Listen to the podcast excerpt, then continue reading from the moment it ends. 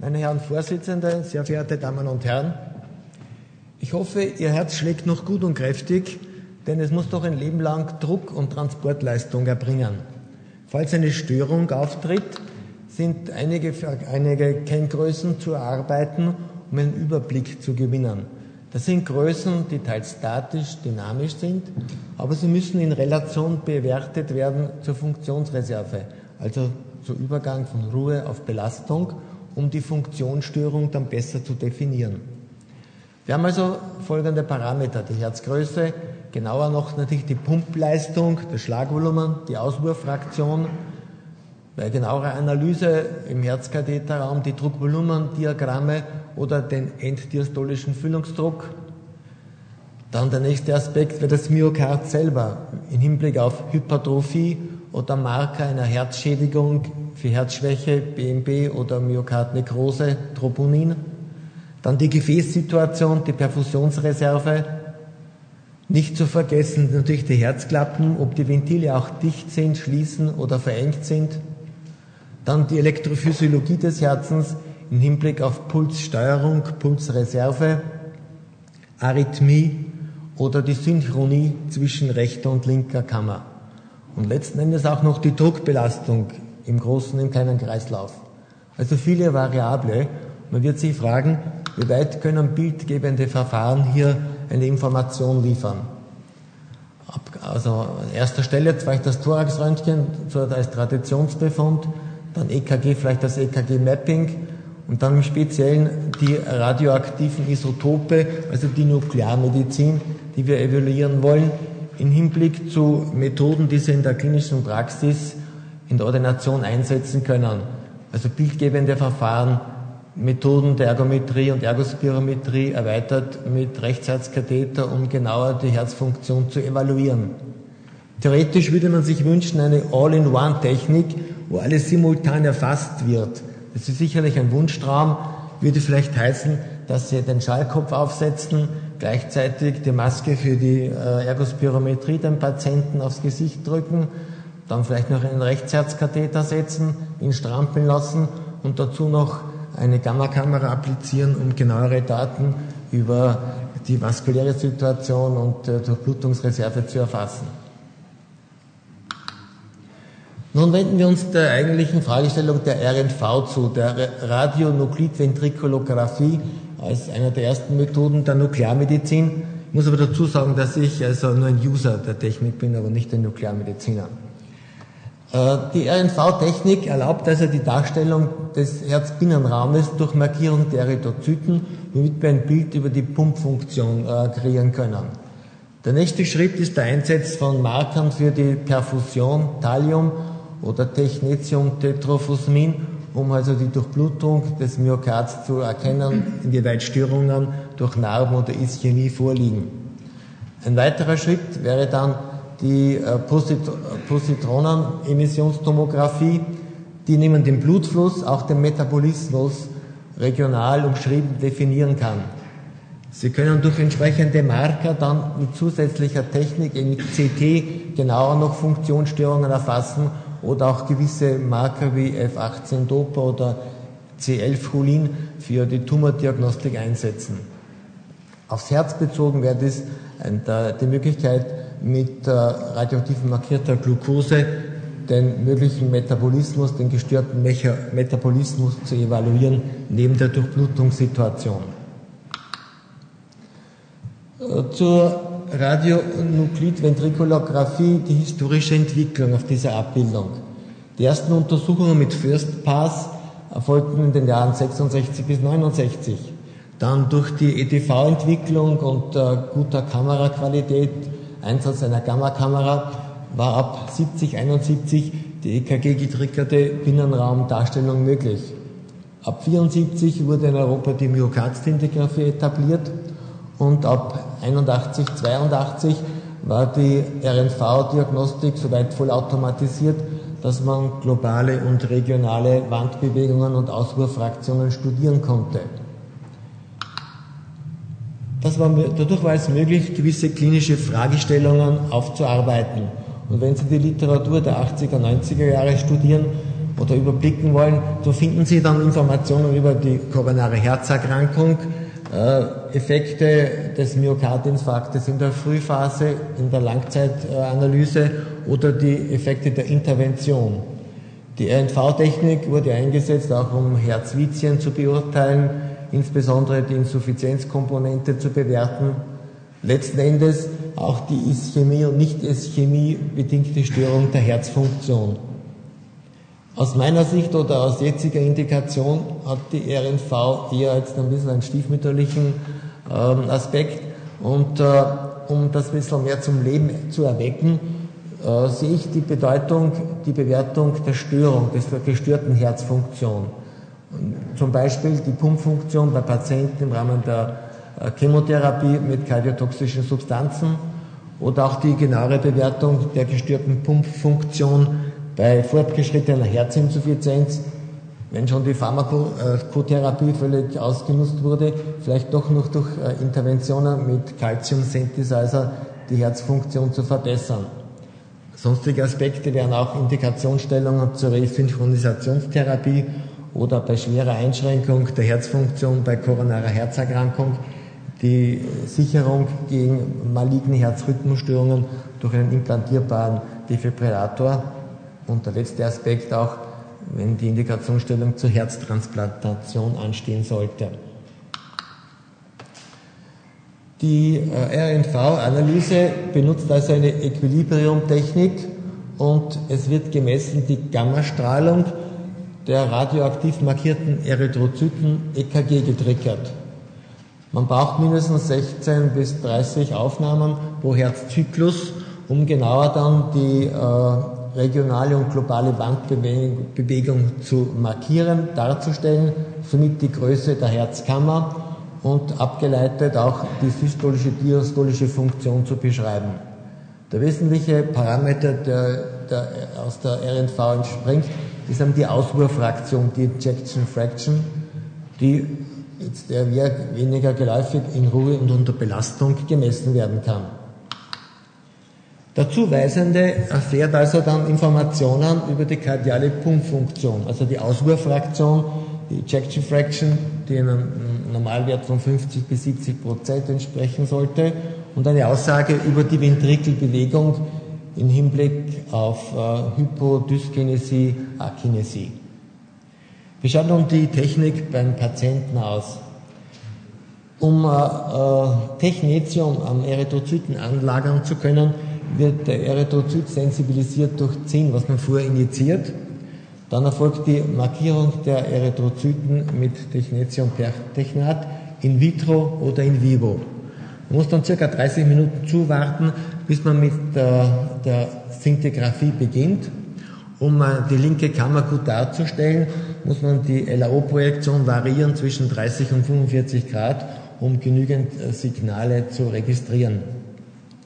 Bei Bedarf kann man auch die Untersuchung dann erweitern mit einem Belastungstest, um Wandbewegungsstörungen zu erkennen.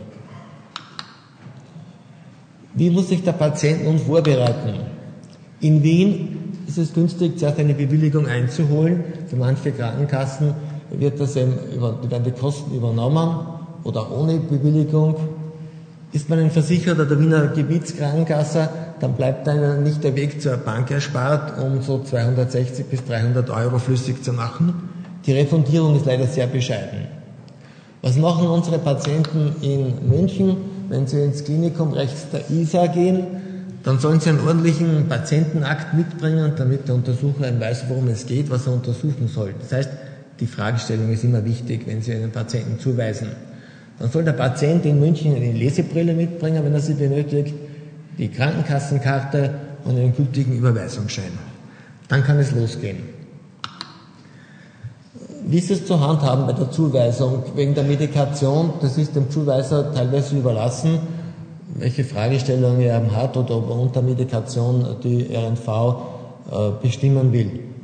Dann sollte der Patient einige Stunden nüchtern sein, damit nicht äh, ein äh, belasteter Magen zu viel Signale oder Durchblutung äh, aufweist, um hier die äh, Zählrate über dem Herzen zu beeinflussen. Günstig ist sicherlich eine stabile Kreislaufsituation, denn bei Arrhythmie und Vorflimmern dauert die EKG-getriggerte Aufzeichnung wesentlich länger.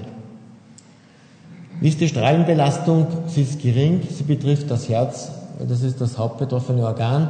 Die biologische Halbwertszeit für Technetium markierte Erythrozyten ist ca. 24 bis 30 Stunden und ein Viertel der Aktivität wird renal eliminiert. Nun einige Beispiele von Patienten. Wir haben hier eine ältere Patientin, die trotz Gewichtsabnahme noch einen Body Mass Index von 33,5 aufweist. Sie hat ein riesiges Herz und kommt wieder zur Betreuung, weil die Leistungsfähigkeit grob eingebrochen ist. Sie kann nur noch wenige Schritte gehen mit Atemnot. In der Echokardiographie ist die, das Herz kaum in der Größe zu evaluieren, weil es so extrem groß ist. Geschätzte 600 Milliliter, also das Fünffache eines normalen Herzens. Die Parameter des Schlagvolumens oder der Ejection Fraction im Echo sind sicherlich nicht realistisch wegen der Ungenauigkeit. Erfreulicherweise hat die Patientin aber einen Sinusrhythmus bei Linkschenkelblock. Die Einschränkung der Herzleistung sieht man durch die niedrige Ejection Fraction von 15 Prozent. Wenn wir aber sagen, ja, das Herzvolumen ist 500 bis 600 Milliliter, dann sind 15 Prozent Auswurfleistung ja gar nicht so schlecht, liegen also bei einem Schlagvolumen von vielleicht 80 Milliliter.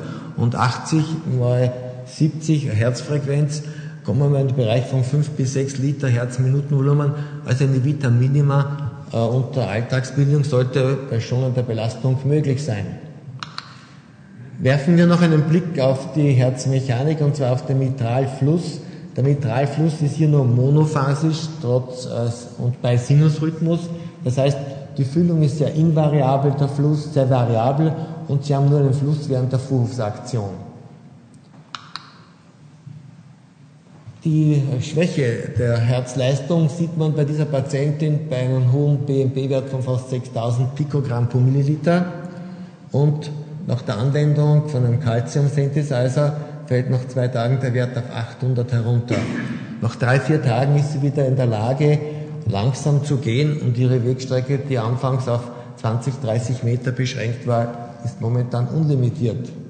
Kurioserweise kann sie schwimmen, also in ihrem ähm, Swimmingpool kann sie schwimmen und kann einige Längen trotz dieser schlechten Herzleistung vollbringen und damit eine gewisse Konditionierung aufrechterhalten. Ein anderer Patient, und zwar hier vom Typ koronare Herzerkrankung, Zustand nach Myokardinfarkt, Zustand nach Bypassoperation und wegen äh, maligner ventrikulärer Rhythmusstörung mit einem ICD versorgen, kommt hier zur äh, Beurteilung und zur Betreuung. Er hat seit einigen Jahren keine ventrikulären Arrhythmien mehr. Die Auswurffraktion bleibt niedrig eine sehr niedrige Auswurffraktion, eben unter 40, 35 Prozent, ist auch eine Indikation bei koronaren Patienten gegen maligne Herzrhythmusstörungen durch einen ICD vorzubeugen. Bei subtilerer Analysetechnik mittels Radionuklidventrikulographie kann also der Herzquerschnitt in LAO-Projektion in mehrere Segmente unterteilt werden. Und Sie sehen, dass im Segment äh, 6 bis äh, 9 die Bewegungen deutlich reduziert sind.